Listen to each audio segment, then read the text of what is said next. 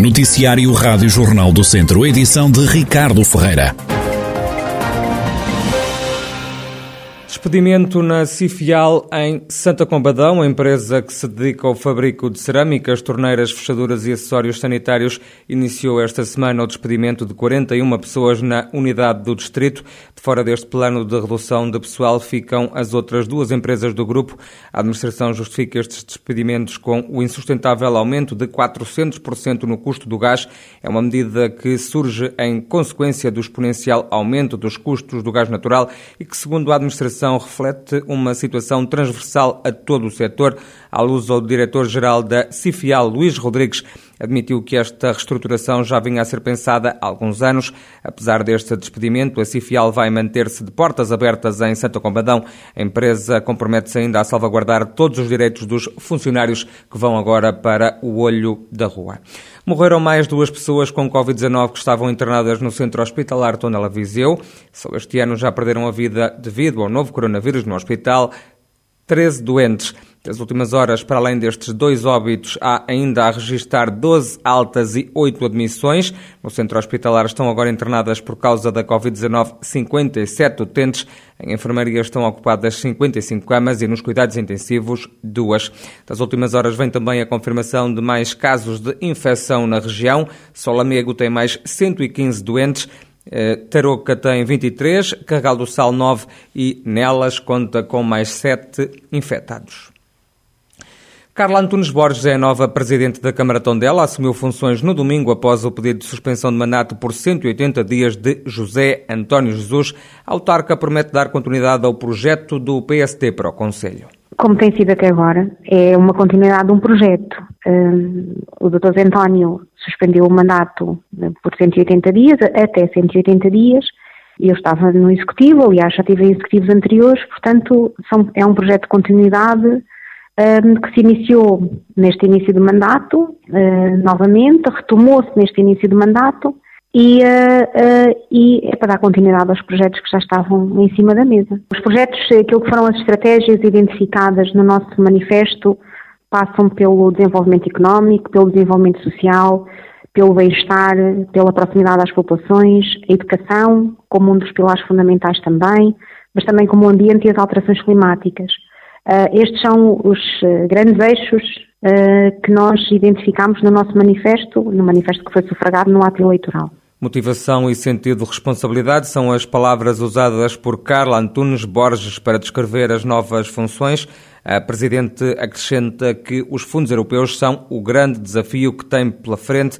Carla Antunes Borges substitui assim no cargo José António Jesus à frente da Câmara Tondela, ele que pediu a suspensão de mandato por 180 dias no cargo de vice-presidente do município, fica agora João Carlos Figueiredo.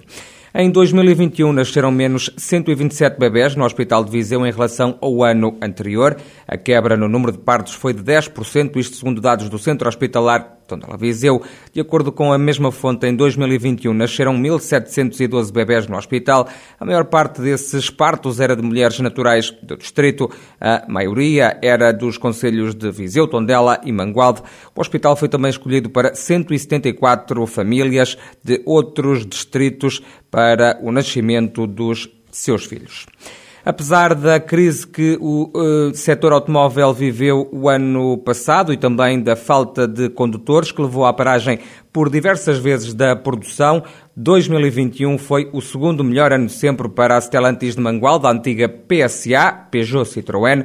O ano passado a fábrica produziu 67.838 carros, mais 4,9% que em 2020. Dados avançados pela Associação Nacional eh, de Automóvel, que revela ainda que a antiga PSA fabricou 31.784 veículos da marca Citroën, 31.158 veículos da Peugeot e ainda 4.896 viaturas para a marca Opel.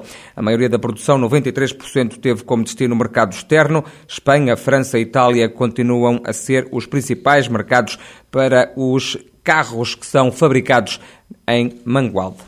Concluídas obras de requalificação da EB23 e secundária de Tarouca, o município investiu no estabelecimento de ensino 113 mil euros na substituição do aquecimento, também na remoção dos telhados que eram em fibrocimento.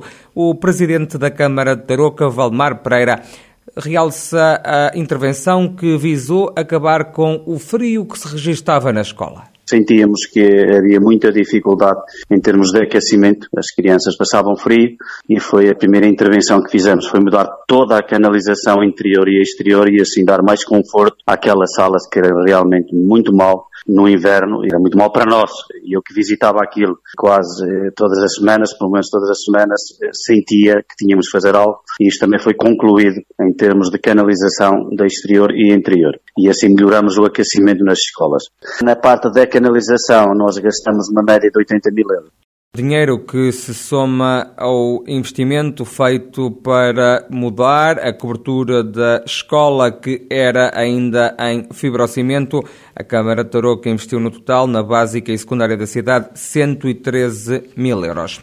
Com apenas 21 anos, Ana Rita Barreto é a cabeça de lista do Nós Cidadãos para o Círculo de Viseu nas legislativas de 30 de janeiro. A jovem candidata revela que quer atingir para a região três grandes objetivos informar, relembrar e inspirar. Informar, pois a abstenção é uma constante e eu acredito que isto acontece devido ao afastamento da classe política dos cidadãos, mas também ao desconhecimento da política por parte de alguns jovens. Assim, o meu objetivo com esta campanha é também informar para que os jovens vão votar e tenham consciência da necessidade e da importância que é votar. Depois, o segundo objetivo é relembrar, relembrar os políticos de carreira que os jovens também se interessam por política e que estes não podem continuamente hipotecar as nossas vidas com empréstimos públicos que põem em causa a sustentabilidade financeira do nosso país. Os jovens merecem ter em Portugal oportunidades para ficar. Os jovens portugueses são altamente qualificados e não devem ter de escolher entre ficar perto da sua família ou ter um estilo de vida confortável ou não têm de estar todos os meses a contar os tostões. O terceiro e último objetivo é inspirar. Inspirar os jovens a tomar uma posição. Ninguém é demasiado jovem para entrar na política e eu sou exemplo disso. Tenho 21 anos e quero mostrar que todos podem entrar na política. Os jovens devem tomar as rédeas das suas vidas e participar mais ativamente, tanto nos campos social como político. Ana Rita Barreto acrescenta ainda os quatro pontos cardeais que considera importantes para se mudar o paradigma da política em Portugal. Em primeiro lugar, é uma reforma do sistema político e eleitoral, que aproxime verdadeiramente os portugueses da política e que a política verdadeiramente represente os portugueses. Em segundo lugar, é um maior combate à corrupção e uma maior transparência. Todos os anos, Portugal perde 18,2 mil milhões de euros para a corrupção e este valor poderia ser aproveitado de forma muito mais útil para as nossas populações, em educação ou saúde. Por outro lado, é necessária uma nova estratégia nacional que tenha em conta as três características de Portugal. Portugal é um país europeu, mas também é atlântico e lusófono e é urgente criar parcerias com os países da CPLP e elevar a língua portuguesa. E finalmente, e este é o ponto que eu mais me debato aqui no nosso distrito, é uma maior coesão social e territorial, estimulando o uso de transportes coletivos e servindo também as populações melhor, aliado também a uma diminuição das portagens. Ana Rita Barreto, ela que é a cabeça de lista do Nós Cidadãos pelo Círculo de Viseu nas próximas legislativas, eleições que estão marcadas para o dia 30 de janeiro. Esta candidata tem apenas 21 anos.